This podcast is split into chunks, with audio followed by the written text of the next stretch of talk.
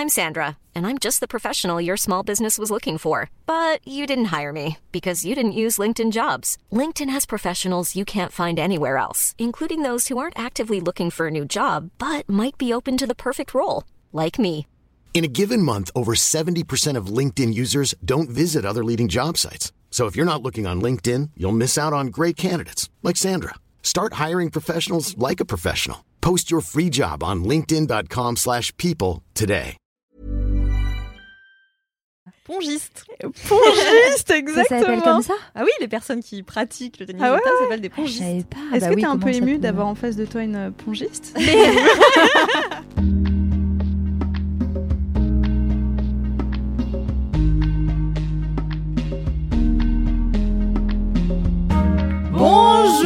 Bonjour La même note. Bonjour à tous et bonjour à toutes et bienvenue dans LMK, le podcast du kiff et de la digression. Euh, et bonjour plus particulièrement à la personne qui est à ma droite, qui est notre invitée exceptionnelle euh, pour ce nouvel épisode de LMK.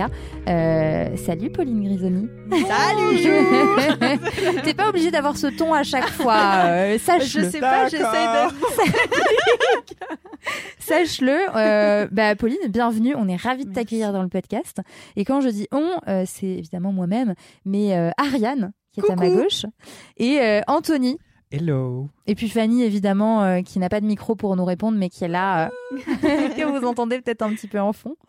Donc effectivement, dans cette semaine, dans le podcast, on a une invitée, euh, une invitée un peu exceptionnelle, Pauline.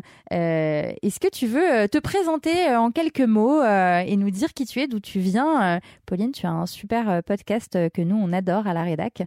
Peut-être dis-nous deux mots. Ok. dessus. Alors, bonjour tout le monde. Je suis podcasteuse, animatrice et euh, ben, j'essaye, euh, du moins en ce moment, j'écris du stand-up. Donc, je me dirige peut-être vers ça ou peut-être pas. bien. Je ne sais pas encore. J'ai un podcast qui s'appelle La Leçon, le podcast sur l'art d'échouer. Euh, je reçois des personnalités, des chefs, des acteurs, des musiciens qui me parlent d'un échec et de la leçon de vie qu'ils en ont tiré. On rigole bien et il y a un petit fond intelligent à, à choper à la fin. Voilà, c'est comme ça que j'ai créé le podcast. J'avoue. En tout cas, on peut toujours euh, en tirer une leçon. euh, Voilà, le dire, sans vouloir faire de jeu de mots. J'avais adoré l'épisode avec Cédric Grolet et Ah encore ouais. plus avec Pierre Hermé. Mon gâteau préféré sur Terre, c'est Visparent. Et savoir que ça procède d'un échec, ça m'a fasciné. Enfin, Waouh En plus, c'était un bon parce que c'était des, enfin, c'est des épisodes qui datent d'il y a trois ans, euh, quatre ans. J'écoute cool. énormément de podcasts. euh. Mais je crois que récemment, j'étais entendu dans la chamade. Mais je Ah je oui, dit, non. oui, Ah non, oui. je l'ai dit en Tu- off tu parce me qu'on devait pas teaser qui serait l'invité? Enfin, bon, Ah. Ouais, on a passé 15 minutes sur euh, est-ce qu'on tease, est-ce qu'on tease pas. euh, Enfin, comment on dit que tu vas venir. euh. Et t'en as fait aussi un livre Ouais. de ton Qui podcast. s'appelle Fiasco aux éditions Hugo Doc. Et alors là, on prend un peu de recul. On y va par thème euh, sport, santé, amour, etc. On réfléchit avec euh, des témoignages, évidemment, des invités du podcast, mais pas que, à toutes ces leçons de vie qu'on peut en tirer. Et puis, euh, on parle de l'échec aussi à travers le temps, euh, par voilà, euh, des, des grands échecs de l'histoire. Et c'est un livre qui est facile à lire et qui, je pense, est chouette. Et qu'on peut se procurer dans toutes les meilleures euh, librairies euh, indépendantes ou sur les sites de grands distributeurs Exactement, aussi. exactement. Trop bien. Alors, avant de commencer cet épisode, on commence toujours l'épisode par, par une question, une question euh, jamais très sérieuse, à vrai dire, qu'on va te poser justement. Ok, waouh. La question cette semaine, c'est euh, quel déguisement de Halloween es-tu?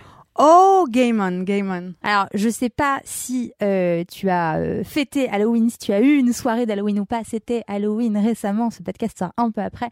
Quel est ton déguisement euh, d'Halloween? Quel déguisement d'Halloween es-tu? Ok, alors je suis un peu frustrée parce que là, c'est que de l'audio. Parce que j'avais un punaise de déguisement cette année avec euh, une très très bonne copine.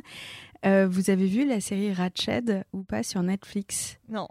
Ok, bon, euh, ça, se commence complique un peu. Heureusement, j'ai des images. Merci la technologie. Cette année, je me suis déguisée en nurse des années 60 dans un hôpital psychiatrique. Waouh Donc, mi-sexy, mi-weirdo. je trouvais que c'était approprié. C'est clairement très spécifique, oui. Attendez, je vais vous montrer. Sur Instagram, j'ai fait un petit reel en disant que j'avais gagné Halloween et que j'étais désolée, mais pas tant que ça. C'est cool, non? Mais j'adore. Ouais. Et c'est par euh, le créateur d'American Horror Story. Story Wow. pardon. C'est Mhm. une mini-série qui s'appelle Nurse Ratched et qui est géniale. Ok. Donc voilà. Et t'as trouvé euh, comment ton Par ton un déguisement petit distributeur indépendant qui s'appelle Amazon. Aïe, aïe, aïe. Je sais pas si vous voyez. à ce moment. Pas, non. Voilà, c'était la minute écologie. ok. T'inquiète, ça nous arrive euh, à tous et à Ouais, toutes. ouais, ouais. Pas de culpabilité. Mais trop stylé. Donc voilà, moi, Nurse Ratched. Et vous? Ok. Et ben, Ariane, tu sais quoi? Alors, moi, je fais très peu Halloween, déjà. Ah. Ah ouais, non. euh, On sent qu'il y a des principes. Pourtant, j'adore me déguiser. C'est vraiment le la et je pense que la meilleure le meilleur moment c'est quand tu penses à ton réfléch- à ton déguisement, que tu y réfléchis et que tu trouves l'idée. Euh, je trouve que c'est vraiment le meilleur moment. Mais euh, du coup, je ne fête pas Halloween cette année comme d'habitude. Cela dit, j'essaye toujours de trouver quand il faut se déguiser des, des déguisements un peu drôles. C'est un peu Hmm. ma ligne édito. Faut que ce soit un peu drôle, quitte à ce qu'on reconnaisse pas forcément euh, au premier abord et que euh, ensuite je dise mais si enfin euh, c'est machin et que les gens me disent ah ouais putain c'est hyper euh, voilà. C'est- toujours un petit peu recherché euh, mais là j'ai pas d'idée vraiment précisément euh, de déguisement que j'ai pu faire qui était drôle. Mais globalement ma DA c'est être drôle c'est-à-dire me déguiser euh, en un en un mème par exemple Mm. ou des choses comme ça. Trop Faire marrant, rire les gens. faire rire les gens. Et du coup pas forcément de déguisement horrifique hein, mais juste euh, drôle voilà Ok, trop bien. J'aime ce concept. c'est cool aussi de rire. J'adorais un, j'ai un souvenir euh, d'une J'adore, année où je m'étais dit, vas-y, euh, je pars dans un déguisement euh, drôle, machin. J'étais en combinaison de panda énorme et tout, trop marrant. Et puis après, je suis rentrée. Et là, mes potes m'accompagnaient plus et j'étais toute seule dans le métro. et j'avais oublié de prendre une rechange. ah Merde. Et vraiment, j'ai ce souvenir-là de m'être dit, putain, c'était cool à l'aller, au retour, c'est grave là, en Ouais. solo. trop drôle Bon, l'avantage, c'est que parfois, tu croises des gens aussi euh, C'est plus bien le que soir. toi ou, Ouais. ou qui étaient là, genre, coucou, toi aussi, tu rentres tout seul? c'est gênant. C'est clair, c'est clair. Et, et toi, Anthony, c'est quoi ton déguisement? Euh, j'adore Halloween, j'adore me déguiser. Je trouve que c'est un peu la fête la plus fashion de l'année, avec le Mm. carnaval. Euh, mais je suis toujours un peu comme dans comment ça s'appelle Mean Girls, genre en fait euh, je veux juste être sexy et c'est tout. j'adore Ah là là, oui. I'm a mouse. Ah là là. Et euh, là, je crois que je vais faire Lara Croft pour la cinquième année, cinquième non. fois de ma vie. Mais sinon, j'ai fait Catwoman l'an dernier. Enfin, j'ai fait plein de trucs bizarres. Mais c'est trop drôle. Mais euh, j'adore ça. Donc Ouais. voilà, un déguisement, euh, c'est un prétexte à s'habiller comme tu n'oses jamais le faire dans le reste de l'année. Hmm. Mais t'as raison, c'est un moment vachement fashion. Moi, j'avais pas euh, fashion. Moi, j'avais pas capté ça jusqu'à ce que t'écrives un article l'année dernière euh, sur. euh, c'était toi, c'était toi qui avais écrit les meilleurs déguisements euh, des euh, des people. euh, Ah oui, oui, oui. Ouais. Hein, Mais et- tout le monde fait ça maintenant. Ouais, mais voilà. fait, ouais. Mais il y a des trucs tellement poussés, franchement. Ah oui. Alors, euh, Oh, c'est Heidi mais-. Heidi Klum, reine d'Halloween. incroyable. Elle était en quoi déjà? Elle a tout fait, elle. En fait, chaque Ah ouais? année, son truc, c'est de faire vraiment la plus grosse soirée d'Halloween euh, d'Hollywood. Et elle repousse les limites. Enfin, je crois qu'elle était déguisée en verre ou en asticot et Tom Collins, son mari, en raison. pêcheur. Oh. Ouais. Elle était... Mais du coup, elle se déplaçait en rampant et tout, en asticot, mais hyper réaliste. Hyper Mais ça, tu fais pas incroyable. soirée quand même. Ouais, Parce que c'est pour clair. aller boire ton verre derrière, euh, Elle fait toujours des choses complètement folles. Enfin, euh, énorme. Mais Rihanna est très douée aussi. Elle avait fait les Tortues Ninja Ah une fois. ouais, c'était marrant, je enfin, savais pas. Mais après, aux États-Unis, c'est très différent. C'est beaucoup moins horrifique. euh. Ouais. Hmm. Et toi?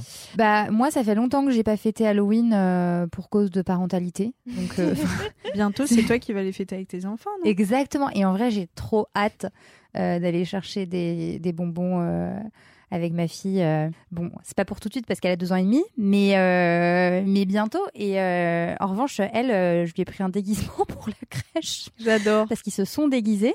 Elle était déguisée en citrouille. Oh. Trop mignonne, avec vraiment le haut de la citrouille en tant que chapeau. oh non Et là, je suppose pas garder très longtemps. Et moi, je suis assez nulle en, en déguisement d'Halloween. Enfin, assez nulle dans le sens où euh, je suis pas très originale. Genre petite, je m'habillais en sorcière, quoi, et, et c'est tout. Et puis. Ouais, euh, mais je- tu devais te sentir tellement badass. Ah ouais, ça. grave. Ouais, grave. En vrai, je me sentais hyper badass. J'avais l'impression de vraiment pouvoir jeter des sorts aux gens, Ouais. euh, notamment à ceux que je n'aimais pas. mais euh, mais voilà, les, les derniers les derniers Halloween euh, que j'ai fait, en fait, à chaque fois, c'était pas très original, mais je, je me déguisais en genre en, en fêtarde morte. Enfin, la meuf, euh, tu vois, dont la soirée a mal tourné et et, euh, et qui euh, qui est du coup en tenue. Je pense que ça rejoint un petit peu ce que disait Anthony aussi. au final, moins l'envie de faire peur que l'envie de se sentir un petit peu euh, un peu bonne quoi. un peu bonne, voilà. Ouais. et juste, je rajoutais un petit peu de faux sang euh, sur ma chemise un peu arrachée. euh, et, et voilà, donc pas très, pas forcément très original, mais, mais, mais, mais ouais, je dois dire que que je suis pas, je suis pas non plus une grande, une grosse fan. Je pense que j'aimerais plus le jour où je pourrais euh, Mhm. refaire euh, avec mes enfants euh, Oh aller là toquer là. au port chercher des bonbons parce que j'en ai trop des bons souvenirs euh, petites ou je sais pas genre euh, en fait je crois que limite ce que je préférais c'était euh, après quand tu mangeais tes bonbons et moi avec mes frères on se racontait des histoires qui faisaient peur Mhm. et tu sais avec Bloody Mary devant le miroir et tout et donc c'est J'y plus crois ce encore, côté-là hein, j'y crois encore. bah perso moi j'ai tendance à me dire faut pas tester ça sert à Non. rien tu vois Ça traumatiser rester les Et gens là, comme vous ça, allez moi. sortir Ouais. une Ouija, c'est l'activité du jour. C'est des trucs horribles. non Mignon. J'en profite pour glisser ici que, que Charlotte Ars, qui est notre journaliste euh, responsable des témoignages, euh, a publié euh, des euh, recueils de, euh, de témoignages euh, flippants d'histoires paranormales. J'adore. C'est en deux parties et franchement, allez les lire parce que c'est. c'est J'adore. Ah ouais, Enfin, cam si vous avez ça. envie de vous faire peur euh, gentiment quand même. Euh, histoire paranormale, vraie, ou en tout cas. euh, Franchement, la partie 1 a été flippante. Après, Oui. je, je suis une grosse flippette, mais c'était très flippant. Après, oh, j'étais bien content de pas être seule chez moi en rentrant. Quoi. Mais euh, en fait, moi, je crois que j'aime bien me dire au fond, euh, non, mais c'est pas vrai. Ouais. Moi, j'y crois à fond. J'y crois à fond. Moi, j'y crois. Enfin, c'est pas que j'y croirais quand j'y serais confrontée. Et je suis un peu comme toi, je me rassure en me, di- en me disant euh, non, mais de toute façon, Non, Non, mais toujours Même des quand ils croient explications. pas, les Oui. gens qui croient au paranormal me font flipper. Genre, du coup, dans la partie 1, il y avait des personnes qui racontaient oui, donc en fait, j'ai convoqué une sorcière pour qu'elle vienne purifier ma maison. Oui. Et je dis, donc en fait, ça se trouve, je prends le métro avec ce genre de personnes. Genre, ça me fait Ça, trop ça peur. me fait très très peur. euh, Ouais. Les gens qui mettent le mauvais œil ou je sais pas quoi. Là, moi, j'y croyais pas à la blase parce que c'est pas dans mes convictions, euh, voilà, personnelles. Mais ne serait-ce que l'idée qu'une personne soit là malveillante à essayer de te faire un sort ou je Ah sais ouais. pas quoi, Mm. Terrifiant. c'est c'est terrible en fait. Ouais. Ouais, c'est vrai. Voilà, ne faites pas confiance à vos proches. Moi, je rigole. c'est vraiment un épisode bienveillant. Soyez seuls. mais ne faites confiance à personne. mais euh, moi, moi j'y crois grave aussi, mais en revanche, ça, je suis très sceptique. Je, tu vois, enfin, je, je crois que tu puisses euh, vivre des des événements euh, paranormaux. Enfin, je viens d'une famille où clairement ma mère euh, croit et, et, Ah ouais. et a des récits, et je peux que la croire, c'est ma mère, euh, de ce de, de ce type d'expérience. Moi, j'ai envie de savoir.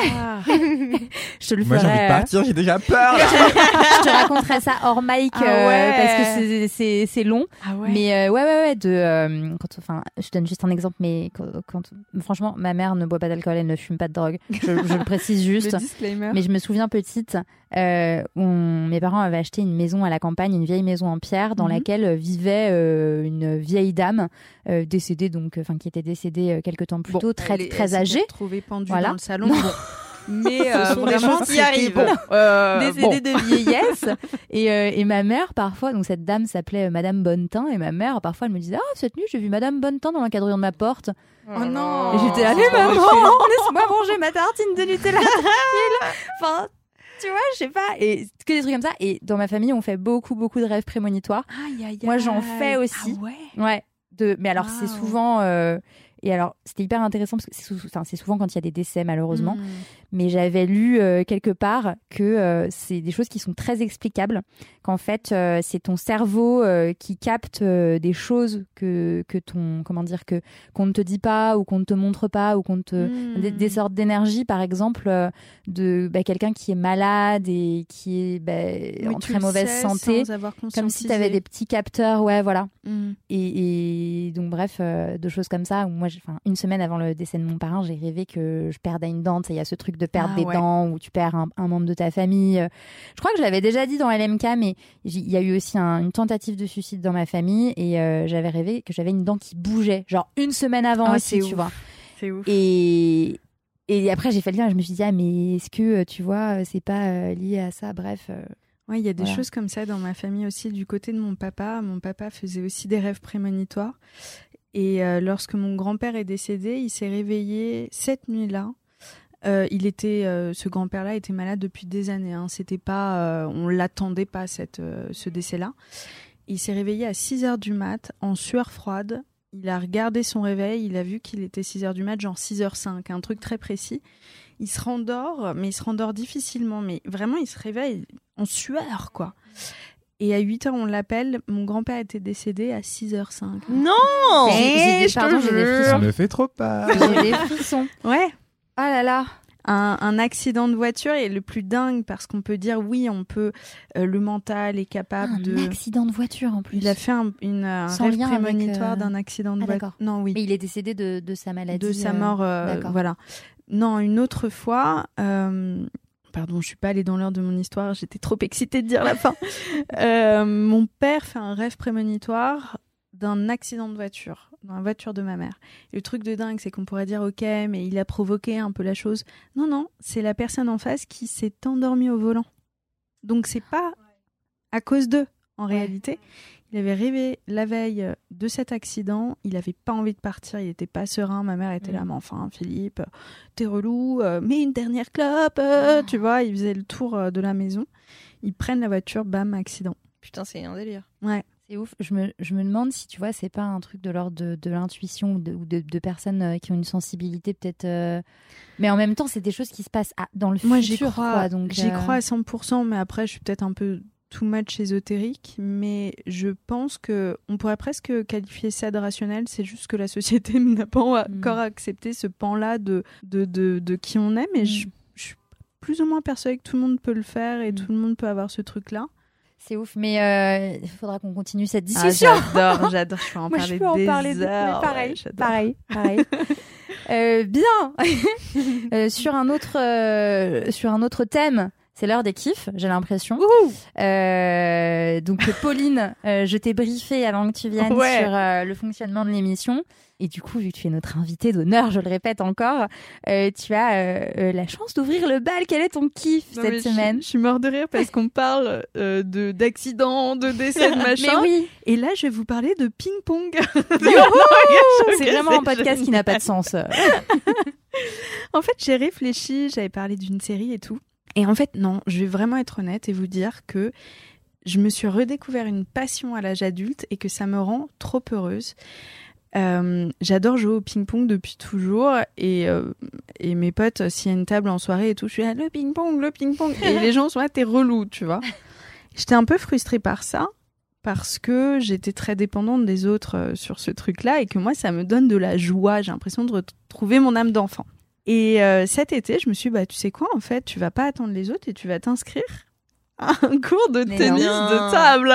Génial. Pongiste. Pongiste, Ça s'appelle exactement. comme ça? Ah oui, les personnes qui pratiquent le tennis Ah de ouais, table s'appellent des Je pongistes. pas. Est-ce Bah que oui, t'es un peu émue d'avoir en face de toi une euh, pongiste? Je suis hyper admirative. C'est vraiment, c'est génial parce que, alors c'est, je peux en parler des heures. C'est tellement ringard comme sport. C'est tellement ringard, je comprends pas parce que moi je m'éclate, mais c'est extrêmement ringard et je m'en fous. Et en fait, je m'en fous du regard des autres et j'arrive dans ce gymnase un peu dégueulasse avec que des gens renés qui ont 75 ans. Et en fait, je m'éclate. Et je suis trop fière de m'être trouvé à nouveau une, une passion. Et je me rends compte aussi, alors première chose, c'est vraiment, on oublie d'avoir des passions à l'âge adulte parce qu'on est vachement pris dans ce sac de, euh, faut avoir euh, des éléments, faut, faut être social, faut avoir son taf, faut machin et tout. Ce petit instant de kiff juste pour soi, on le fait plus. On boit des coups, quoi. Mm. Mm. Mais Ouais, on se vrai. fait pas, tu vois. Et on se l'autorise pas aussi, t'as on se raison. l'autorise enfin, pas du tout. Dans, cette, dans, dans nos, nos emplois du temps de fou, euh, ça semble dingue de se dire bah si je prends, euh, je sais pas combien de temps ça dure euh, un cours euh, de tennis de table, mais peut-être deux heures dans ta semaine Ouais. consacrées qu'à ça. euh. Ouais. Et moi, je me dis, mais attends, les mecs, ils ont foot euh, le dimanche, ça les dérange pas du tout. Ils sont là, bah, je reviens, je vais à l'entraînement. Et pourquoi les nanas, elles font pas ça, tu Ouais. vois? Ouais, c'est clair. et, euh, et donc voilà, et c'est et c'est génial parce que il y a aussi cet aspect-là un peu ringardou euh, de, de ce gymnase où clairement, on n'est pas du tout là pour performer. Je suis avec des gens hyper sympas, mais voilà, qui ont pas du tout mon âge. Et du coup, on n'est plus dans ce truc-là où on doit être euh, un peu cool, on doit faire un peu gaffe à qui on est, ou Mm. j'ai l'impression qu'à Paris, il y a vraiment ça où tu vas à un cours de sport, les meufs, elles sont grave belles. Ouais. Oui, Voilà, puis, euh, tu vois. oui. Non, c'est clair. C'est les, les clubs un peu euh, en vogue, euh, Voilà. où faut que tu ailles avec ta meilleure tenue. euh, Exactement. et que tu postes ta photo sur Instagram. Enfin, c'est plus un. Comment dire euh, Une performance. Ouais, ouais, bah, c'est ça. Ouais, une, une performance que juste euh, je vais me faire kiffer et faire un cours, quoi. Ouais, et s'amuser et rigoler. Moi, pendant une heure et demie, je me tape Mm. des barres. Je suis trop contente. Je rentre chez moi, je suis dans mon lit, je suis là. Ah, J'ai trop hâte d'y retourner. Et franchement, mais cette joie toute trop simple. C'est génial, mais ouais. Donc voilà, le ping-pong. Et Est-ce que tu vas boire des coups avec euh, tes Jean-René de 72 ans après? Franchement, j'aimerais bien vous y amener un jour parce que c'est. Ouais. C'est un, un monde. Ah ouais. Hier soir, j'ai amené un copain euh, parce que c'était pendant les vacances scolaires, donc c'était jeu libre entre pongistes. Très bien. Et euh, là, j'ai découvert euh, l'aspect un peu chonchon de certains, certaines personnes. C'est-à-dire qu'on n'est pas là pour m'aider, en fait. Là, euh, c'est sérieux, c'est entre gens qui, qui pratiquent leur sport. On n'est pas là pour rigoler. Et moi, je cherchais une table et je demande est-ce que celle-ci est libre? Et en fait, non, il y a un ordre, une hiérarchie. On m'a un peu envoyé chier. Enfin, ça m'a fait rigoler. il y avait deux, trois mecs comme ça. Mais l'entraîneur est un amour de monsieur ultra féministe, euh, trop chou. Et dans mon groupe, euh, ils, sont, ils sont adorables. Il y a beaucoup de, de femmes, justement? Très peu. Ouais. Mais non, mais c'est dingue. Enfin, je comprends pas. Moi, je trouve que c'est trop cool comme sport. Mais en vrai, aller sur euh, 50 personnes, il y a peut-être trois nanas. Ouais. Ça m'étonne pas parce que j'ai babysité un petit pendant euh, deux ans et euh, il était fan de ping-pong. Ah Lui, parce qu'en fait, dans le square où ils allaient jouer, il y avait une table de ping-pong. Donc en fait, au fur et à mesure, ils se sont euh, mis à jouer au ping-pong, lui et ses copains. Et euh, du coup, moi aussi. Parce que, Ah, euh, parce que euh, sinon je me faisais chier quoi. Enfin, Bah ouais. Je restais euh, trois heures au square et puis je faisais rien alors que je pouvais jouer au ping-pong avec eux. En plus, j'étais trop content quand je jouais avec eux. Toi, t'es payé pour faire du ping-pong. exactement. tu vois? Voilà, donc c'était super. Et euh, l'année suivante, ses parents, ainsi que les parents de tous ses potes, ont décidé de les inscrire dans un gymnase pour pratiquer vraiment, avoir un cours, etc. Et il devait être ouais une cinquantaine d'enfants et il y avait deux filles. Ouais. C'est un truc de fou. Mais c'est dingue, ça me ça m'intrigue trop en Ouais. fait. J'ai trop envie de savoir pourquoi. Est-ce que euh, c'est euh, tu vois les filles qui se disent c'est un sport de mec ou est-ce que c'est euh, euh, les mecs qui euh, en fait euh, bah, comme tu disais peut-être avec leurs règles un petit peu euh, voilà euh, Ah ouais, j'ai vraiment j'essaie de faire une, une étude anthropologique un peu quand je vais là-bas. Et euh, j'en ai parlé aux profs de ça parce que moi, mon fantasme, c'est à la fin d'arriver à smasher les gars et arriver en faisant Ouh, désolé, je ne sais pas, et vra, tu vois. Et le prof, il est exceptionnel parce qu'il était là, je t'aiderai. c'est vrai, je suis, ce mec-là est génial. Je ça t'aiderai. fait série vois. Netflix, je vais te coacher Ouais, jusqu'à ce que tu arrives. Vraiment. Million de dollars, Tu deviendras star. tu deviendras star des pongistes. T'imagines comme ce serait moins glamour, quoi. C'est clair. Ouais. Et je sais pas pourquoi, mais par contre, ce que je remarque, c'est que c'est beaucoup, beaucoup de mecs très introvertis Ok. qui sont là, que ça leur donne une place dans la société, euh, Mm. dans mon gymnase. Ça leur donne de la force et, et ouais, une place. Et, et donc, il y avait des réactions un peu, entre Ouais. guillemets, agressives quand je. Bah, moi, j'arrive hi hi ha ha sans but, euh, machin. Mm. En fait, je crois que ça les agaçait un Mm. peu. Et je me rends compte, ouais, que c'est beaucoup un sport d'introvertis et, et je sais pas pourquoi. C'est vrai. T'as raison. Trop intéressant. J'avais observé ça aussi. On avait une Ah, association dingue. sportive au collège et euh, il y avait ping-pong. Et euh, la majeure partie des mecs qui faisaient du ping-pong, et en plus qui étaient forts, enfin, ils ouais, allaient en compète forts, et hein. tout, Ah ouais. bah, c'était très souvent les mecs très très introvertis, qui avaient très peu d'amis, euh, qui arrivaient pas vraiment à se faire une place euh, au sein de la classe. En plus au collège, on sait que Ah, c'est ouais. compliqué. Euh, et oui, t'as raison, mais euh, par contre, je peux pas l'expliquer non plus. C'est hyper fun en plus. Enfin, en vrai, c'est un sport. Mais c'est génial, hein. Enfin, moi, je me tape des barres. Ouais, ouais. Alors, je suis seule, hein, du coup, puisque. Ouais, bah, tu passes ton Tu bon vois moment. hein. Mais tu sais, les gens en face, ils sont sérieux. Moi, j'ai la bombe, bah, je veux rigoler, tu vois. Ouais. Mais remettons le ping-pong euh, en mode C'est cool. trop cool. Je crois que la dernière fois que j'ai entendu parler de ping-pong, c'était au collège, effectivement. Mm. Euh, et c'est certainement la dernière fois que j'en ai fait, ou peut-être euh, en vacances On une fois, mais voilà quoi. Alors qu'effectivement, t'as raison, c'est cool. Comme, euh, enfin, moi j'ai plutôt des bons souvenirs du Bah ouais, le badminton aussi, c'était les Ouais. trucs un peu sympas qu'on faisait Ouais. au collège. Moi, je sais que le foot, c'était l'enfer. Pour moi, en tout cas, moi, j'étais nulle. Donc, quand il y avait des sports comme ça, c'était plus sympa. Ouais, je suis Mm. Là, on est en face, les bureaux de Mademoiselle, c'est en face de la Cathédrale, qui a un petit square aussi euh, à côté. Et sur ce, dans ce square-là, il y a des tables de ping-pong en accès libre. Mm. Et en fait, euh, maintenant, j'y joue parfois avec un pote. euh, Ah, trop, entre trop bien. midi et deux, Mais ça n'a attendez, aucun euh, vous sens. vous rendez compte que là, il y a une team ping- ping-pong Mais Ouais. de ouf, Enfin, je sais comment pas. ça va partir en C'est tellement tournante. bien. J'adore les tournantes en plus, c'est tellement bien. Titre. Comment ça va partir en tournante Mais c'est trop bien que tu fasses ça. Oui, bah, ça rend les pauses euh, déjeuner un peu plus ludiques, quoi. Vous avez un petit niveau ou pas? Archi pas. Ah ouais, ça, pose- ça, ça y est, ça pose direct ce genre de Non, mais questions. parce quoi. qu'en vrai, Alors moi, je suis une émotive. Toi tu es Je suis une émotive. très bien. C'est-à-dire que je pense que je suis vraiment. J'ai du potentiel pour être très bonne. On passe un match, je vais perdre. Tu vois ce que je veux dire? C'est Mm. que je me mets dans cette posture-là. C'est faut que je travaille quand dessus. tu gagnes, tu pleures. Ça m'est pas arrivé très Ah, pardon, désolé.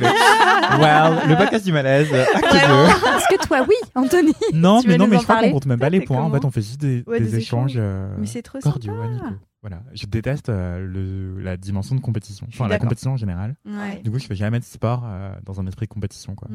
Mm. Je comprends. Du coup, tu viens avec ta petite euh, raquette. Non, et... c'est lui qui les ramène. D'accord. J'en ai pas. J'en ai Ok. pas. Mais c'est trop Si une sympa. marque veut m'envoyer un truc, Ah, pas. Mais moi, je me dis Vuitton, demain, Chanel exemple. fait ça. Ouais, c'est ça.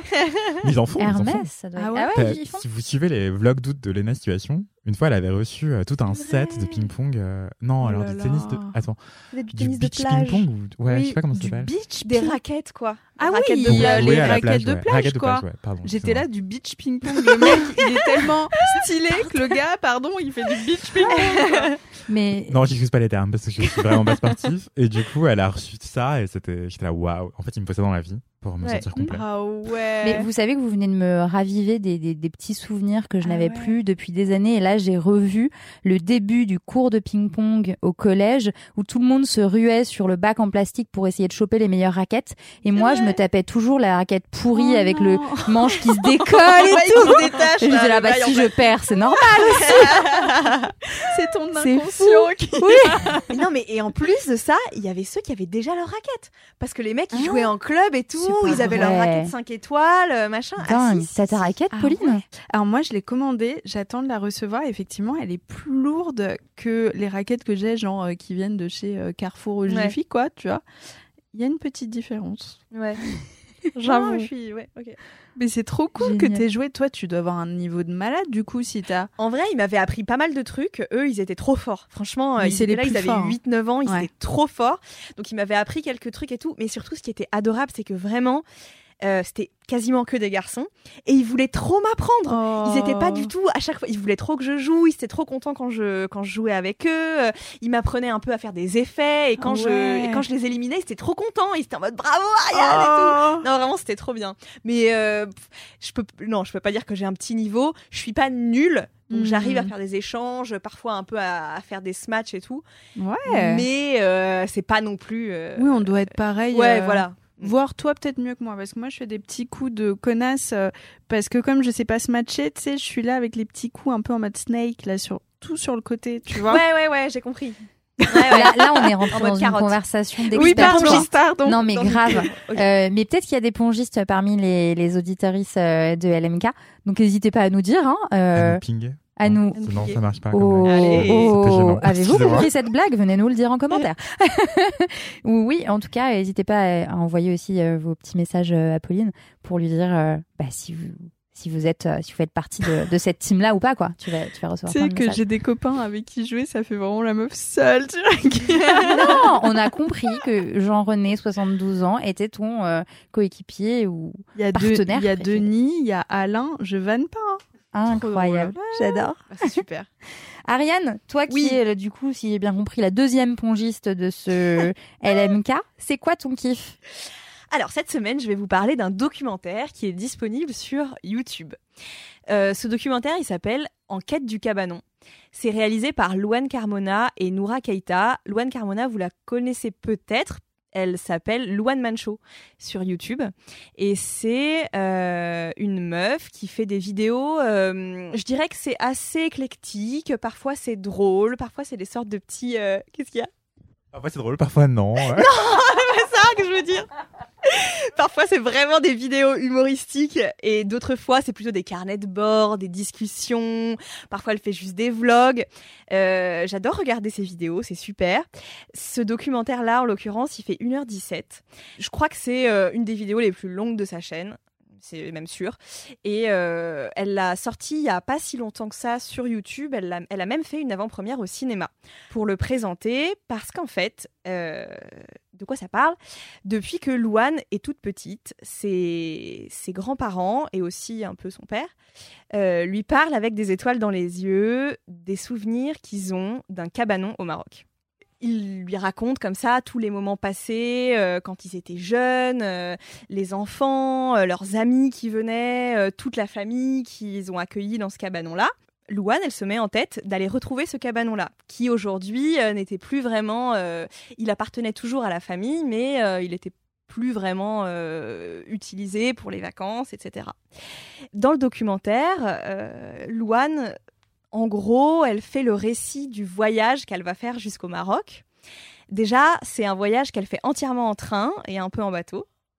Elle emmène, euh, on va dire, trois de ses amis avec elle pour aller euh, à la découverte de ce lieu, sachant qu'elle a des photos qui datent des années genre 80, mais en fait, elle sait pas ce qu'elle va trouver. Si ça se trouve, le truc est en ruine, il va rester trois planches, euh, et voilà. Elle passe donc euh, d'abord par le sud de la France pour aller chercher certains de ses amis, puis elle va en Espagne, elle va à Madrid, puis à Cordoue, elle visite avec ses amis. Ensuite, elle va à Gibraltar pour prendre le bateau pour aller au Maroc, à Casablanca, où elle va retrouver sa grande tante Violette et son mari Charles. Et donc, euh, c'est plein de scènes de vie comme ça euh, qui s'entremêlent entre des scènes hyper touchante de, de famille, quoi, euh, de souvenirs qui sont racontés comme ça par ses grands-parents, par sa grande-tante, euh, par d'autres amis de la famille aussi. Des scènes un peu plus, euh, je dirais, vloguesques de juste elle et ses potes qui s'amusent, qui se racontent des trucs, qui vont faire la fête dans des villes qu'ils connaissent pas. Ils sont là avec leur sac à dos et c'est un, un peu la vadrouille, quoi qui était touchant dans ce documentaire, j'ai trouvé, c'est que c'est vraiment le récit du voyage qui est fait et pas tant de la destination. Du coup, je vous je vous spoile pas trop euh, la fin. J'ai adoré ce documentaire parce que déjà les histoires de famille, moi, ça me... enfin les familles qui s'aiment, ça me donne envie de chialer. Oui, évidemment. T'as pleuré justement j'ai, Bien sûr, j'ai pleuré, mais de toute façon, moi, c'est pas très compliqué. Et en fait, elle, arrive vraiment à partager le fait que elle est hyper émue d'aller un peu sur les traces de euh, l'histoire de ses grands-parents qui ont grandi au Maroc, qui puis après sont rentrés en France, de retrouver des membres de sa famille qu'elle n'avait pas vus depuis des années, euh, de partager ça avec ses amis, euh, des amis qu'en plus qui ne se connaissent pas à la base. Enfin, c'est des amis, comment dire, ils sont tous amis individuellement avec Loane, mais ils se connaissent pas. Donc, euh, on, voit aussi un peu la, façon, euh, leur façon d'apprendre à se connaître tous ensemble. Donc, non seulement il y a ces histoires de, de familles qui s'aiment, en plus des histoires intergénérationnelles, en plus il y a des histoires d'amitié, on voit que ça crée des liens, etc. Et la raison pour laquelle euh, ça me touche encore plus, c'est que c'est une histoire de voyage. Et moi, je voyage pas beaucoup j'ai assez peur des trucs que je connais pas, des pays où je parle pas la langue. Moi, vraiment, euh, ma connaissance euh, du monde, du vaste monde, ça s'arrête un peu à peu près à l'Europe. Et encore, j'ai vraiment pas fait du tout tous les pays. principalement l'Italie, vu que ma mère est italienne et que du coup je parle la langue, donc ça me rassure. Et donc j'adore les récits de voyage. Ça me paraît être parfois des choses complètement inatteignables pour moi, mais euh, les belles images de paysages, euh, les, images de voyage en train, de voyage en bateau, euh, de gros sacs à dos, c'est quelque chose que je connais pas du tout. Les choses un peu routes, les, voyages en van, le camping et tout. J'ai jamais expérimenté, mais ça me fait un peu rêver quand même. Peut-être qu'un jour j'arriverai à sauter le pas. C'est pas le cas pour l'instant, mais j'espère que je ferai ça dans ma vie. Et euh, voilà, donc le documentaire s'appelle Enquête du cabanon. Il est réalisé par Luan Carmona et Noura Keita et il est dispo sur YouTube et je vous le conseille vivement. Voilà, trop ça donne envie. Hein. Ouais, grave, ça, donne grave envie. Je voulais juste rebondir sur un truc, c'est que pour les gens qui écoutent, euh, qui ont écouté les épisodes précédents de LMK, euh, tu as souvent dit que tu craignais de partir de chez tes parents, enfin que ça se passe moins bien de partir de chez tes parents, parce que Ariane a emménagé dans un appart récemment. Je fais le brief pour Pauline. et, euh, et, au final, tu disais la dernière fois que ça s'était super bien passé. Est-ce que tu as peur de voyager, de partir ne serait pas un peu la même? Non, mais c'est, je pense que c'est lié en fait. Surtout que mes parents et moi, enfin, mes parents euh, ne sont pas du tout des gros baroudeurs. Pas du tout, du tout. C'est-à-dire que nous, les vacances, c'est euh, bord de mer, 15 jours, euh, hôtel, ciao, quoi. C'est vraiment genre euh, étoile de mer et voilà. Donc c'est vrai qu'ils m'ont pas trop transmis le truc de l'aventure, mais je pourrais clairement le créer moi-même. Et le comble, c'est que la majeure partie de mes amis sont des grosses baroudeuses qui font de ouf des trucs à l'autre bout du monde euh, avec leur sac à dos. Et tu les as jamais suivis Je les ai jamais suivis, mais j'ai toujours trouvé des excuses, tu vois. Ah non, ça coûte un peu cher. euh, ah Ce serait non, trop cool mais- que tu te Hmm. fixes euh, des objectifs, commencer par un petit week-end et puis voir ce que tu Ouais. ressens. Des, petits objectifs atteignables. Je suis déjà partie euh, un week-end seule et c'était pas ouf. Franchement, j'ai Ah, pas trop Ça, c'est aimé. pas pareil. Ouais, Ouais. c'est vrai. Et t'es Euh, allé où? À Saint-Malo. Ambiance. Il faisait moche. Il y avait euh, du vent. Ouais, il y avait du vent, de la, de la pluie, mais pas de la pluie flan- franche, tu vois. C'est des villes et des régions où s'il fait moche, tu restes un peu à l'intérieur, quoi. C'est ça. ça. Après, c'était. Enfin, je suis contente parce que je, euh, je suis allée voir le Mont Saint-Michel et j'avais envie vraiment de voir le Mont Saint-Michel depuis longtemps. Et je m'étais dit, euh, bon bah arrête d'attendre que quelqu'un veuille venir avec toi. En fait, t'y vas et puis c'est tout. Et de fait, c'était magnifique. Et franchement, Mm. euh, je suis trop contente d'avoir fait ça seule. Mais c'est vrai que c'était pas le séjour le plus épanouissant euh, pour moi, quoi. Mais oui, j'aimerais vraiment, euh, j'aimerais vraiment partir en voyage un jour. euh. Cet été, j'ai fait une croisière en bateau avec euh, mon cousin Germain qui est un grand navigateur. Il adore ça et ses Trop copains. bien. Et là, je me suis rendu compte qu'en fait, j'étais une petite princesse. Parce Ouais. que je ne savais pas. Ouais, avant. ouais. Je pensais grave être la meuf qui adore la rando et tout. Mm. Non, non, en fait, je suis vraiment une princesse. J'ai pleuré quand j'ai vu ma cabine, à quel point elle était petite. Ah ouais. Je me suis cachée, j'ai pleuré. C'était de, de combien de temps Deux, deux semaines Non, Non. cinq jours. Cinq jours, ok. Bah, ça peut Mais être Attends, genre, oui, ça peut être long, c'est le, clair. le tuyau, tu sais, t'es en maillot de bain, euh, Ouais. t'as le tuyau pour te laver, mais t'as pas de savon, et puis tu sors jamais du Ouais. bateau. Ah et puis ça tangue tout le temps, en fait, ça s'arrête Ouais. jamais de tanguer. Enfin, ouais. je te comprends. Ben, je suis comme toi, Pauline. Moi, j'aime bien l'idée j'aime bien la carte postale. Genre, j'a- j'adorerais quand on était petit avec mes parents, on campait. Et je me souviens que j'aimais ça moyennement. Genre, je me disais, ce serait cool d'être dans un hôtel, justement. Mm. Et euh, mais aujourd'hui, j'ai des potes euh, qui ont des enfants qui font faire des tours de je ne sais quel pays à vélo, camper et tout. Et sur le principe, je trouve la carte postale géniale. Je suis là, genre, j'adorerais Ouais. faire ça. Mais en fait, très concrètement, je sais que si je le faisais, je dirais à mon mec, euh, non, en fait, juste euh, là, on se pose, on, on book un hôtel et. euh, et- En fait, et- je pense qu'il y a des strates euh, dans ta vie où tu commences. euh, moi, à- quand je suis arrivée à Paris, j'avais un 9 mètres carrés, euh, j'avais free wifi, tu vois. Et puis un jour, t'as une box, puis un jour, t'as un 20 mètres carrés. Ben, c'est pareil avec les Ouais. vacances. Et maintenant, je veux un hôtel, en fait. Ouais, ouais. tu t'installes un peu dans le, le confort euh, Voilà. vers lequel. euh, Mais c'est ouais. ça que je me dis, c'est que j'ai peur que si j'attends trop, après, en fait, je pourrais Mm. plus revenir en arrière parce que quand t'es jeune, t'es beaucoup plus roots que quand t'es quand tu avances euh, dans l'âge. Enfin, mais non, mais c'est vrai. Enfin, après, t'es chiant. y on est, on est chiante. C'est pas ça, mais bon, tu préfères le confort. Ça a aussi les moyens d'avoir plus de Moi, confort. en les moyens. confort depuis que j'ai un an, je pense. Vraiment. Ouais. Ouais, ouais. je Et- vous remercie, quoi. Non, mais, Mais- je suis d'accord. Hein. Enfin, L'avantage, n'empêche, euh, pour les, les jeunes, vraiment l'impression d'avoir euh, 50 ans en disant ça, mais euh, c'est aussi qu'il y a des tarifs réduits, Mm. en vrai, pour Ah euh, ouais, notamment, ouais, il y a plein de comptes. Instagram, euh, voilà, pour euh, voyager en train. Mm. Euh, je sais qu'il y a beaucoup de choses euh, qui sont moins chères. Je l'ai pas fait quand j'avais l'âge de le faire, et en vrai, je me dis, bah, c'est bête. Ouais. Euh, On est un peu conne, en fait. Mais c'est cool l'hôtel quand même, non Ah fait. ouais, les petits peignoirs, là, les petits chaussons. Donc, j'ai encore 22 ans. Oui.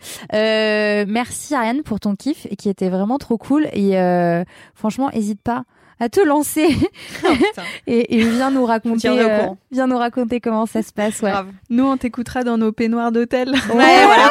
Ça sera bien. You should celebrate yourself every day, but some days you should celebrate with jewelry. Whether you want to commemorate an unforgettable moment or just bring some added sparkle to your collection, Blue Nile can offer you expert guidance and a wide assortment of jewelry of the highest quality at the best price. Go to BlueNile.com today and experience the ease and convenience of shopping Blue Nile, the original online jeweler since 1999. That's BlueNile.com. BlueNile.com. Anthony c'est quoi ton kiff euh, cette semaine Alors, mon kiff, c'est un spectacle d'un humoriste génialissime que j'adore qui s'appelle Lou Trottignon, qui joue un show qui s'appelle Mérou depuis bientôt un an maintenant. Sa particularité, c'est en fait, il évoque plein de choses différentes de sa vie. C'est assez autobiographique, donc il évoque notamment euh, son passage par le BDSM, le striptease, le travail du sexe, mais beaucoup, beaucoup, beaucoup sa transition de genre en fait. Et ça fait un an qu'il le tourne et le début du spectacle a relativement coïncidé avec le début de sa transition hormonale. Et du coup, ça fait évoluer l'écriture du spectacle aussi. Waouh. Parce qu'il lui arrive des choses dans sa vie qui l'intègrent au spectacle. Notamment récemment, il a eu une mammectomie et en fait, il l'évoque maintenant dans son spectacle depuis septembre 2023. Et, euh, et bref, tout ça pour dire qu'il est vraiment giga hilarant. Et en fait, pas, je peux pas vous raconter un spectacle de stand-up, mais c'est vraiment trop drôle. Enfin, il- notamment le titre, il est, un- il peut interpeller Mérou comme le poisson. En fait, le Mérou, vraiment, le poisson change de genre Oui. dans sa vie. Enfin, Ah ouais. naturellement, dans la nature, enfin, le Mérou est un poisson qui change de genre. Oui, il a pas pris des hormones, lui. ouais, quoique, quoique, les poissons, enfin, c'est pas pour ça qu'ils changent de genre. Mais il faut savoir, il faut sachez que, euh, comme dirait Amélie Nathan, euh, que, en fait, euh, je crois qu'il y a tellement de pilules hormonales prises par les humains qui sont déversées dans l'eau des mers Mhm. que les poissons les ingèrent et ça leur Mhm. pose des problèmes hormonaux, euh, notamment de stérilité, euh, voire d'autres troubles. Bref, euh, endocriniens. Mais rien à voir avec le mérou, rien à voir avec euh, l'outre-tignon. C'est pas du tout ça que je voulais vous raconter. Mais trop intéressant quand même. Science et vie de la Terre. en tout cas, il se compare beaucoup au Mérou, ce qui est assez surprenant, parce qu'en fait, euh, quand il était plus jeune, ado, il raconte justement que son but dans la vie, c'était de devenir un Mérou. Genre, il y a des gens qui rêvent de devenir avocat, euh, juge, euh, médecin, ou que sais-je, ou ébéniste, et lui, il voulait devenir un Mérou, parce qu'il disait, mais en fait, moi, mon but dans la vie, c'est de transitionner, en fait. Euh, il a été assigné femme à la naissance, et... euh, quand le spectacle débute, en fait, il raconte que euh, plus jeune, il se disait, mais en fait, euh, moi, je suis pas une femme, je sais pas encore qui je suis, mais je suis pas une femme, en fait. Et, euh, et c'est hyper intéressant parce que ce que j'ai adoré dans son show, c'est qu'il raconte à quel point il doute, il se questionne, il n'a pas de réponse fixe. Et ce que je trouve hyper agréable, c'est qu'en fait, finalement, ce qui nous autorise aussi à penser, c'est que le doute peut être une identité. Il y a beaucoup de choses à vivre, il y a beaucoup d'épanouissement aussi à trouver dans le doute, dans le fait de ne pas se fixer et que les identités sont fluides. Et c'est assez merveilleux et ressourçant d'écouter ça, en plus de se taper des barres du début à la fin. Enfin, et surtout, il joue principalement à Paris à la Nouvelle Scène, qui est un espace qui est dans Ah. une péniche, euh, qui est très très sympa. Enfin, le resto est trop cool. Euh, Je crois que d'ailleurs en ce moment il y a la Big Bertha, la drag queen, qui est en résidence là-bas. Euh, J'ai fait des lives de la leçon là-bas. C'est Ah, mais- Jessie, elle est incroyable. Ouais, ouais, la directrice artistique, euh, Jessie, est vraiment super. Et justement, toute la programmation est, est géniale. Enfin, il y a des humoristes que j'adore qui jouent là-bas, comme euh, Tani ou Noam Sanso ou Mao Drama. Euh, beaucoup d'artistes queer. Et c'est assez rafraîchissant d'écouter ça. Que des artistes féministes, j'ai l'impression. Et vraiment, c'est c'est brillant, quoi. Et surtout, ça fait aussi qu'on se sent en sécurité. Du coup, ça fait qu'on peut faire sur scène ou même en tant que spectateur, spectatrice dans le public, on sait que ça émane de d'un espace relativement safe et du coup en fait euh, ça fait grave du bien de pas se rester sur ses gardes enfin moi ça m'est déjà arrivé d'aller dans des d'aller dans des shows où l'humoriste fait une blague homophobe en plein milieu et je me dis oula c'était pas pour moi Euh, j'ai envie de partir. Ouais, c'est clair. Je me rappelle notamment une fois j'étais allé avec un de mes ex enfin mon premier amour voir un spectacle je vais pas nommer l'humoriste si Farid euh, Yes. y a Je genre vais dire, je vais pas ans. nommer l'ex. Ah non, Farid n'est pas mon ex. Euh, J'allais dire hélas parce qu'il est très beau, mais en fait non, pas hélas. Euh, quoi qu'il sort avec une designer euh, de Amina, chaussures que j'adore, ouais. Amina Mouadi, qui fait des talons pyramidaux magnifiques. Bref, trop de digressions. Je sais plus de qui tu parles, de ton ex ou de. Non, mais je une fois, je suis allé voir avec mon mec qui avait payé genre des places en carré or, une fortune, Oh parce qu'on non. m'a dit que c'était génial et tout. Je me ramène et le mec fait des blagues euh, misogynes pendant la moitié du show. Après, c'était il y a Oh. 5 ans, tu vois. Peut-être que ça a Chaud. Non, changé. il y a Ouais. 5 ans, c'était il y a pas, c'était pas Mathusalem non plus. Non, mais lui, peut-être Ouais. qu'il a changé. euh, On espère. On espère, on lui souhaite, on lui souhaite euh, de grandir. Et c'était euh, abominable. Et je me suis senti agressé du début à la fin du spectacle. Enfin, vraiment, j'avais Bah ouais. Détesté. Quoi. Mm. Enfin, j'avais envie de partir, mais j'avais payé trop cher, donc euh, je suis resté. Ouais. Et vraiment, payer pour être agressé, c'est pas Ouais. des lol. Mm. Donc, je suis euh, allé voir Lou Lou euh, les yeux fermés, parce que je savais que la nouvelle scène, il y avait qu'une programmation géniale, en fait. Mm. Et j'ai adoré. Enfin, vraiment, c'était brillantissime. C'est hyper bien écrit. Il y a des blagues, parfois un peu d'humour noir, mais c'est pas l'essentiel de son show. Enfin, il a un ton assez cynique tout le temps, mais il y a vraiment des blagues où tu ris à gorge déployée. C'est pas juste du pain sans rire. Mhm. Et c'est assez accessible parce qu'en fait, euh, t'as beau avoir une scène essentielle, enfin, un- une audience, pardon, essentiellement composée de femmes et de personnes LGBT+, même si vous n'êtes pas euh, de ce bord-là, non, je rigole. Même si vous n'êtes pas euh, une femme ou LGBT+, c'est assez accessible en fait parce qu'en fait, on n'a pas besoin d'être archi éduqué sur ces questions-là pour comprendre le show. C'est assez accessible à toutes et à tous. Enfin, je pense que je pourrais y traîner ma mère de 60 ans et elle comprendrait quoi. Mm. Et- Mm. Elle sait pas ce que ça veut dire intersectionnalité. Donc Mm. euh, vraiment, c'est accessible. Et, euh, et ça fait du bien. Ça fait vraiment, vraiment beaucoup de bien de savoir que la personne sur scène est, est- n'est pas là pour t'agresser, évidemment. Et les, les gens dans le public non plus. Enfin, c'est un espace aussi euh, qui, est, qui est ressourçant, enfin même dans le public, je veux dire. Du coup, c'est un triple kiff parce que pour l'autre Tignon, pour la nouvelle scène et pour l'humour en général, qui est fait par des personnes, des femmes et des LGBT+, Mm. parce qu'en fait, on manque de ça sur scène, je trouve. Claire. Et, et voilà. Et d'ailleurs, j'étais en train de euh, interviewer Lou Trottignon récemment, et donc ça vient de sortir sur Mademoiselle quand vous écoutez ce podcast, je pense. Donc euh, voilà, Vous je êtes pense. fort en promo. Oh là là C'est tellement fluide Je suis pas sûr de ça, mais merci, merci, on prend le compliment. euh. Euh, c'est l'art de rebondir après un échec, peut-être aussi, euh, quand on- je raconte des bêtises sur Paris. Bref.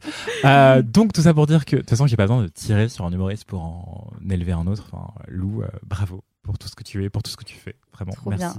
L'humour français et la. France te remercie. Parce que, à ma connaissance, c'est vraiment le seul humoriste trans en France à faire ça, du stand-up, aujourd'hui.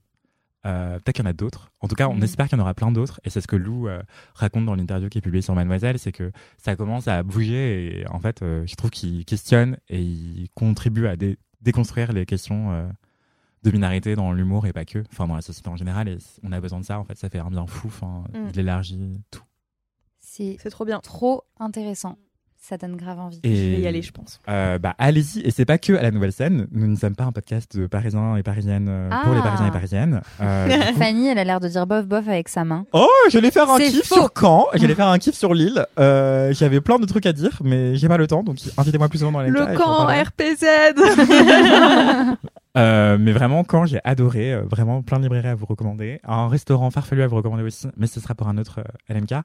Et à Lille, euh, une librairie que j'adore, La Franchie, vraiment, Mm. allez-y, euh, brillantissime, sois-y que tu gères.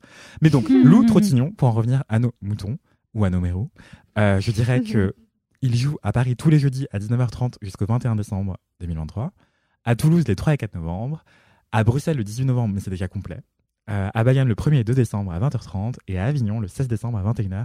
Et toutes les infos sont sur son Instagram et dans son euh, Linktree, comme disent les jeunes. Voilà. et en description de l'épisode, évidemment. Link in bio. Pardon. Dans la bio, les amis. Merci, Anthony. C'était trop cool Ouais. comme kiff. Merci à vous. Ça donne très, très Ouais, envie. J'ai des super idées là. Allez, allez soutenir les humoristes près de chez vous. Ouais. Et toi, Marie-Stéphanie, c'est quoi ton kiff? Alors, euh, la dernière fois, euh, dans le dernier épisode, Fanny m'avait dit euh, ça suffit, euh, tes kiffs, euh, ils sont déprimants. euh, en plus, tu parles tout le temps de livres. Bref, essaie d'innover. Eh bien, euh, je vous annonce que je n'ai pas innové. Donc euh, voilà, je voulais euh, parler des légumes rôtis au four qui euh, sont ma passion euh, en automne et en hiver. Mais bon, visiblement, j'en ai déjà parlé dans ce, dans, dans ce podcast. C'est pas grave. Euh, donc, je me suis rabattue bah, sur ce qui euh, occupe euh, mes euh, soirées en ce moment, à savoir lire des bouquins. Et c'est plutôt cool. Et j'avais envie de vous parler d'un livre que je suis en train de lire. Donc, je l'ai pas, je l'ai pas terminé, mais il est, enfin, le pitch est suffisamment bien et nécessaire pour que je vous en parle. Ce livre, vous l'avez peut-être et très certainement vu passer euh, sur les réseaux sociaux parce que euh, et pas que enfin parce que je trouve qu'il y a une, une, une assez grosse communication autour euh, et, euh, et c'est tant mieux. C'est euh, le livre Femme, vie, liberté euh, sous la direction de Marjane Satrapi euh, aux éditions L'Iconoclaste Euh, et c'est en fait euh, une BD ou en tout cas un recueil euh, de, textes euh, illustrés Femme, vie, liberté, ça vous dit peut-être euh, quelque chose, euh, ce, ce- ce slogan euh, qui en fait a été euh, est devenu un peu un emblème suite à l'assassinat de Massa Amini, qui est donc cette jeune femme qui, le 16 septembre 2022 en Iran, a été assassinée par la police des mœurs parce qu'elle n'avait pas bien porté son voile. Mm. C'est un événement qui a été le point de départ d'une, euh, on va dire, enfin, une poudrière pour des, des la contestations euh, sociales qui s'en sont suivies, euh, qui ont été assez violentes, qu'on, dont on a en fait beaucoup eu l'écho dans les médias en France. C'est bah, depuis le, le mois de septembre. Et Marjane Satrapi, c'est aussi, enfin, c'est une autrice et dessinatrice. de bande dessinée qui est assez connue. Tu citais tout à l'heure Persepolis, Mm, qui est extraordinaire. qui est absolument extraordinaire et elle-même est iranienne et en fait dans le Persé- dans Persépolis elle raconte son enfance euh, en Iran euh, euh, quand euh, elle a dû quitter son pays que sa famille a dû quitter son pays pour des raisons politiques et, euh, et c'est vraiment extrêmement intéressant déjà Persépolis c'est hyper Mhm. intéressant parce qu'on comprend un petit peu mieux le contexte euh, social, géopolitique. euh, donc, euh, je vous recommande carrément de, de le lire. Euh, alors. Donc, sur le papier, ce livre, effectivement, ne semble pas bien joyeux. et pourtant, et pourtant, euh, pour le réaliser, donc je disais, c'est sous la direction de Marjane Satrapi. Pour le réaliser, Marjane Satrapi, elle a réuni euh, des experts, donc trois spécialistes. Farid Vaïd, qui est politologue, Jean-Pierre Perrin, qui est grand reporter, Abbas Milani, qui est historien, et 17, je cite, des plus grands talents de la bande dessinée, euh, qui en fait, tous et toutes se sont, ont collaboré pour pas uniquement raconter l'événement, mais euh, alors évidemment quand même raconter l'événement, mais aussi raconter bah, tout le contexte autour et euh, ce qui est euh, ce qui en fait un kiff positif. On dirait que je suis hyper rancunière alors que pas du tout. C'est juste que j'ai pas, c'est juste que j'ai pas eu d'imagination pour un truc un peu plus joyeux. Donc en fait le livre s'organise en deux parties. La première partie c'est un récit des événements, donc c'est hyper détaillé, c'est vachement bien fait.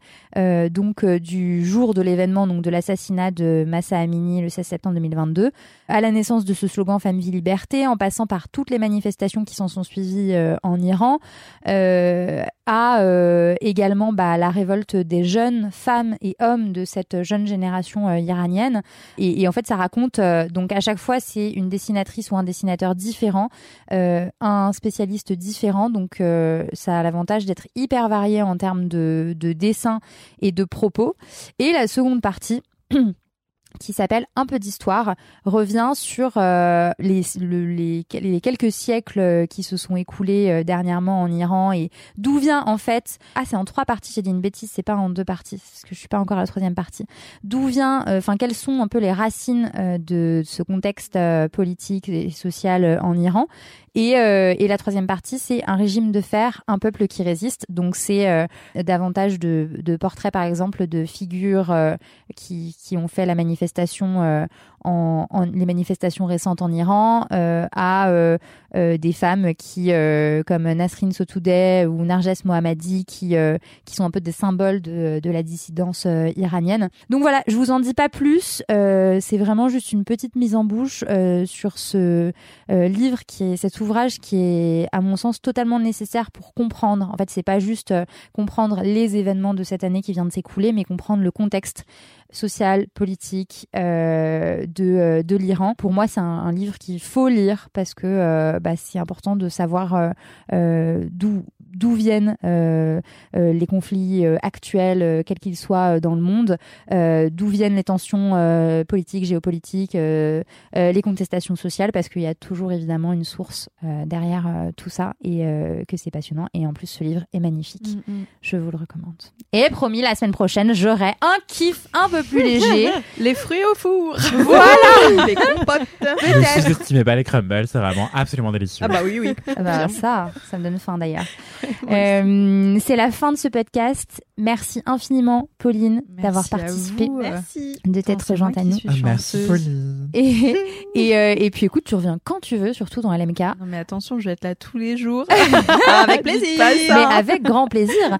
Et, et puis pour euh, toutes celles et ceux qui nous écoutent, qui te découvrent, vous pouvez retrouver euh, donc euh, que ce soit le podcast, le livre euh, ou même ta page Instagram. On mettra Ouais. tout ça dans les notes de l'épisode.